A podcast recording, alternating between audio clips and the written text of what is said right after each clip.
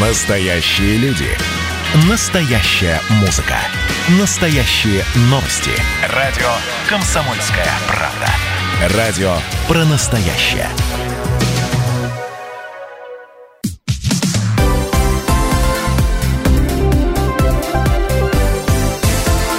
Крайности. Жизнь Ставрополья со всех сторон. Всем доброго дня. Вот понедельник наступил, 17 августа. Прямой эфир радиостанции «Комсомольская правда» продолжает программа «Крайности». В студии Анна Ивершин. И Валерий Беликов. Сегодня в программе расскажем о ситуации с коронавирусной инфекцией в Ставропольском крае. Поговорим о том, за что арестовали э, значительную часть э, высокопоставленных сотрудников Ставропольской школы полиции. А также расскажем о том, что ставропольцы могут высказать мнение о городском общественном транспорте. Это тоже все важно. Крайности. Итак, за минувший день на Ставрополе подтвердились 132 новых случая заражения коронавирусом. В субботу и воскресенье 127 и 129 случаев соответственно. Общее число инфицированных в крае теперь превысило отметку в 10 тысяч и на сегодня составляет 10 217 человек.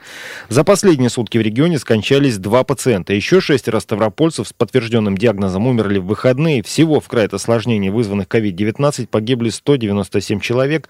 Выздоровели за последние сутки 2 28 больных всего побороли инфекцию, 6839 ставропольцев и общее число активных больных в регионе сейчас превышает 3 тысячи человек. Если быть точной, 3181 активный больной у нас сейчас в регионе. И вот он э, настал тот день, когда мы опередили Дагестан по э, общему числу инфицированных. Сейчас Ставропольский э, край входит в первую двадцатку регионов России по общему числу ковид-положительных пациентов, тех, у кого раньше или позже был выявлен этот вирус. Сейчас мы находимся на 19 месте. Дагестан как раз двадцатку замыкает. Ну и э, стоит отметить, что у нас э, достаточно высокая смертность, но, кстати, не самая высокая, э, в общем-то, даже из э, этих вот 20 регионов, которые расположены на первых строчках. Ну, даже вот этот вот наш прирост 120-130, э, там с небольшими изменениями, ежесуточный, конечно, да, цифра это не растет, но с другой стороны она пока еще не уменьшается. Ну, я, давай не скажем, что не растет, потому что еще недавно у нас было в районе 100 человек человек. Теперь мы уже дошли до цифры в 120-130. Э, Все-таки она э, растет. Я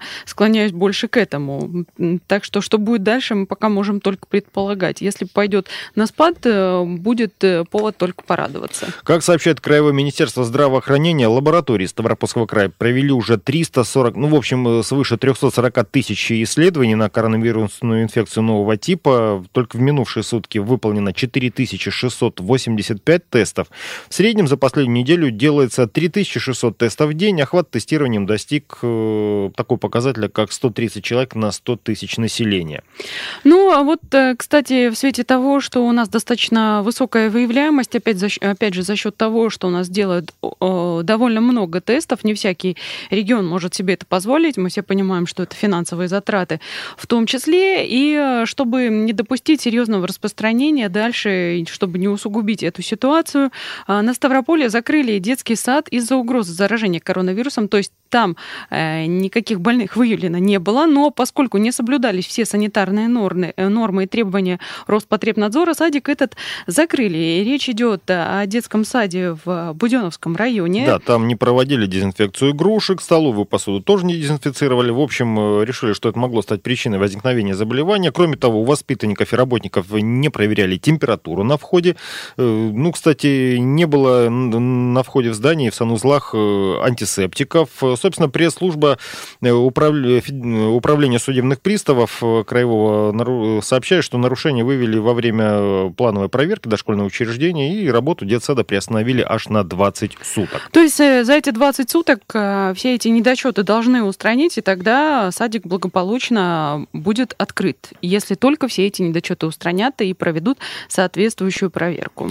Ну и в продолжение темы подготовки к учебному году, он будет у нас начинаться в очном режиме, даже проведение линеек в школах по случаю начала учебного года пока не исключается. В то же время расписание уроков сделают э, для школьников таким, чтобы на переменах они как можно меньше друг с другом контактировали. Собственно, что уже готово на текущий момент, нам рассказал директор школы номер 50 в Ставрополе Алексей Хитров. Еще в мае месяце Роспотребнадзор нам рекомендации по организации учебного процесса. Все школы города готовились, закуплены специальные приборы по обеззараживанию воздуха, у нас они будут находиться в каждом кабинете. В то же время каждая школа смотрит свои технические возможности, как их можно максимально использовать, чтобы разбить потоки детей на входе в школу. В нашей школе есть такая возможность, 12 входов, мы будем их все максимально использовать для того, чтобы дети заходили разными потоками. Также есть рекомендация, чтобы разбить время прихода детей, чтобы как можно меньше дети на переменах пересекались в массовом количестве. Здесь будет сдвигаться расписание, у каждого класса будет свое индивидуальное расписание. Конечно, в техническом плане нам будет немножко сложно, но такие особенности этого года, что мы готовы к этому. Я буду усиливать кадрами людей, которые будут расписание. Понятно, что один человек уже не сможет. Поэтому здесь будет э, вопрос, я думаю, решен. Очень важно создать те необходимые условия. Это на входе наличие термометра, антисептиков. Здесь я прошу родителей с пониманием отнестись, если все-таки будут дети, которые с температурой приходить, они не будут допускаться до учебного процесса, они будут сразу идти в изолятор. Поэтому, уважаемые родители, я бы хотел к вам обратиться, что если ребенок больной, оставляйте его дома, не подвергайте опасности других детей. Ну а так учебный процесс э, максимально будем пользоваться, пока погода будет в сентябре хорошая, площадками на территории школы. Я имею в виду физкультуру. Возможно, это будут выносные уроки некоторые на природе, чтобы было больше занятий на открытом воздухе. Директор школы номер 50 в Ставрополе Алексей Хитров. Ну да, кстати, вот э, буквально на прошлой неделе вопрос сам собой возник э, у моей коллеги Анны Вершин по поводу того, а кто будет учить при таком э, расписании. А, давай все-таки будем честны, у нас далеко не каждая школа сможет это сделать ввиду того, что просто не хватает кадров. Если в Ставрополе, допустим, эти кадры еще можно будет найти, то в каких-нибудь сельских школах а, найти дополнительных учителей будет, если не просто, не, не, не только не просто, но и зачастую Наверное, никак. невозможно. Ну и все-таки сельские школы, они не такие по вместимости, как 50-я школа. Она на данный момент самая большая в крае, если я не ошибаюсь. 1600. Там, да, а, огромное количество детей учатся. И вот этот э, принцип вход через одну дверь, выход через другую, его уже опробовали. Но опробован он был в момент проведения ЕГЭ. Наверное, в этом а, есть здоровое зерно вполне себе. Это все-таки проходимость и вот это вот моменты столкновения общение э, на входе-выходе в школу сократит. И сократит, соответственно, и контактность. К другим новостям. Правительство России намерено продлить стимулирующие выплаты для медработников, которые борются с коронавирусной инфекцией. Заявил об этом премьер-министр страны Михаил Мишустин на встрече с персоналом областного онкодиспансера в Магадане буквально на днях. Вам надо сказать спасибо врачам и людям, которые спасали в период пандемии больных, тех людей, которые, к сожалению, оказались в сложной ситуации. Вот у нас до сих пор, вы знаете, все не так просто. И хочу сказать вам, что, конечно, это во многом заслуга президента, что мы так сумели организовать работу, чтобы поддержать врачей, медсестер, средний персонал, водителей, в том числе и скорой помощи наши. Вы знаете, выплаты после сентября будут продолжены определенным способом. То есть мы сейчас смотрим на пандемическую ситуацию ситуацию в целом. Она, конечно, не такая, как она была в самом начале. И по мере анализа оценки этой ситуации мы доложим президенту соответствующие предложения и уверен, что их поддержит. А продолжение определенного образа стимулов врачей и среднего медперсонала, которые продолжают работать с ковидными больными. Но и также не забудьте о субъектовых надбавках. Есть соответствующие субъектовые надбавки, которые на сегодняшний день будут продолжаться до декабря месяца.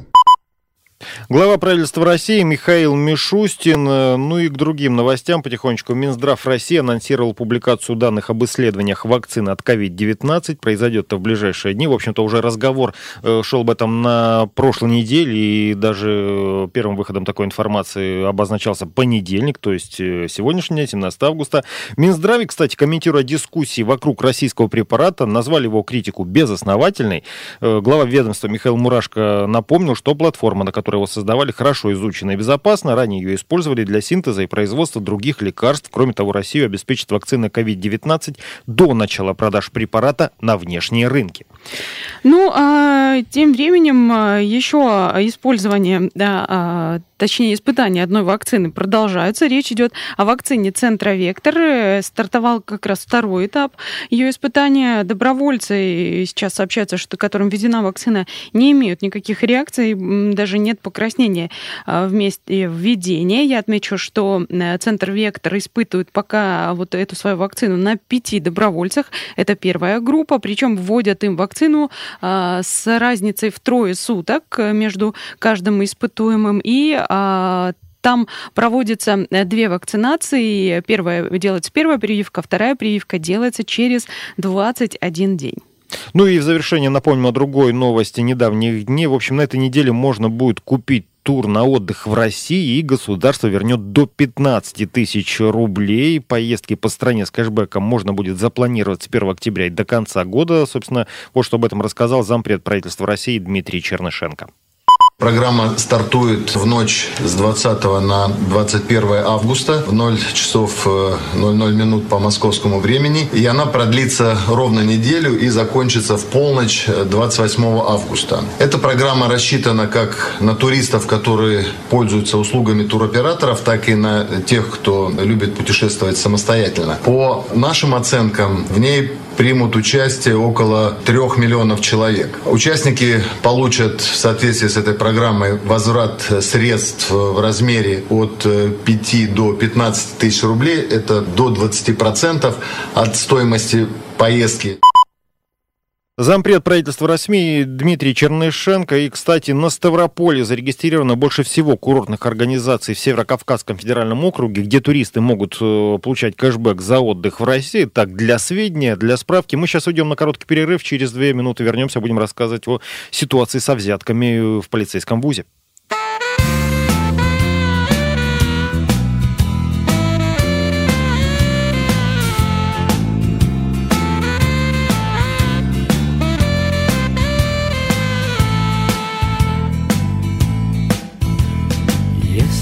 Сто раз с утра.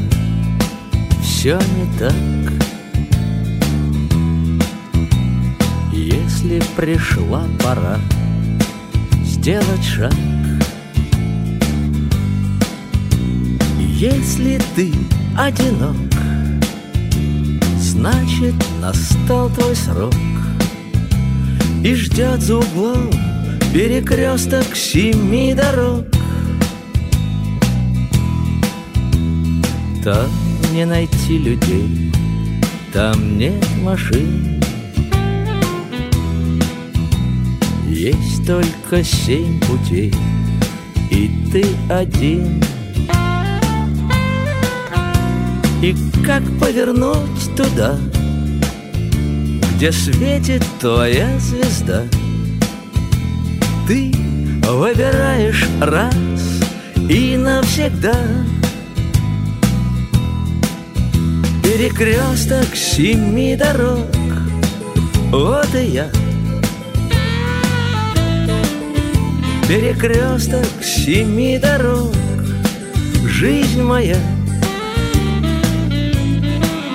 Пусть загнал я судьбу свою Но в каком бы ни пел краю Все мне кажется, я опять на тебе стою